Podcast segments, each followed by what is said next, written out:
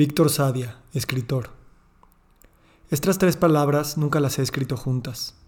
Las he fantaseado miles de veces, pero escrito jamás.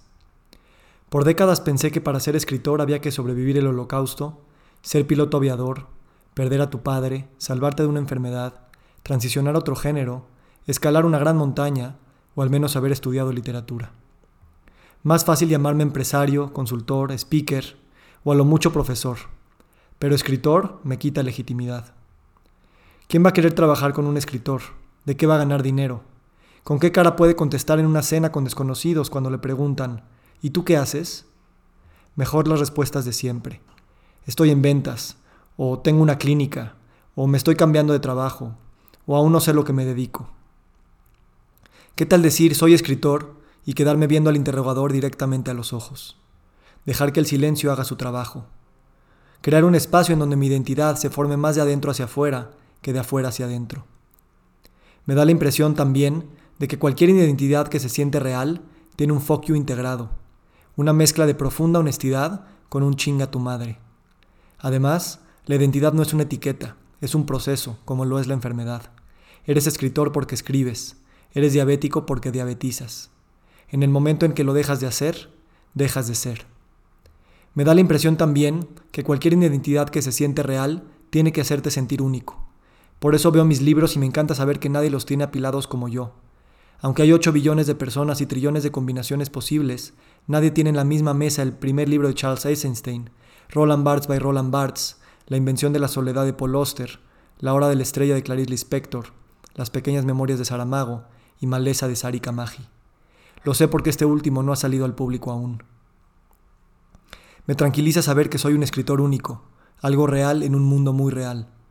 Pero va más allá. Escribir me hace sentir vivo, porque no solo escribo cuando escribo, como ahora, sino que escribo cuando estoy en el baño, en la regadera, corriendo, durmiendo, trabajando, o viendo la cuarta vez que se le cae la sopa a mi hija. De hecho, esta idea se me ocurrió cuando fui al baño y la anoté en mi celular y ahora la transcribo aquí. Escribir es como estar en tu oficina y tener de fondo un mantra que te gusta, o estar en el tráfico y no estar en él, o estar escribiendo este renglón y estar pensando en la sonrisa de tu hija que tiró la sopa. Y ahora tu lector también sonríe. Somos palabras. Escribir no enseña a vivir, pero enseña a sentir la vida dentro de la vida. Y tal vez eso es aprender a vivir. Por eso celebro en voz alta la confianza que he ido agarrando para escribir. Juzgarme menos, jugar más. Sentir profundamente el mundo y pensar más ligeramente sobre mí mismo. De hecho, leeré mañana esta última frase y decidiré si se queda o se va Quiero llevar eso a la vida, siempre un experimento, siempre la posibilidad de cambiar las comas o los párrafos del lugar. Sobre todo, aprender a poner punto y aparte. Escribo porque escribir es en sí un acto de esperanza, aun si escribo cosas desesperanzadas. Escribo para que otros me oigan, pero tal vez más para yo escucharme a mí mismo. Y solo por eso siento que escribir es equivalente a salvar mi vida. La salvo, aunque no la terminaré de vivir. Como este escrito que tampoco terminará, solo decidiré abandonarlo. Escribo porque quiero confiar en mí, en la vida y en que sí hay tiempo suficiente. Porque escribir es una disciplina, pero menos de estar horas frente al teclado y más de estar presente en todas las horas de tu día. Y yo tengo profunda fe en un enunciado, no solo porque hay frases que han liberado mi vida, sino porque la vida es una serie de enunciados. Y escribir es escribir mi vida, como un guionista que le dice al actor cómo actuar, como un demiurgo que pronuncia el mundo en existencia. Bendecidos somos los que podemos leer algo o escribirlo y sentirnos reyes del universo.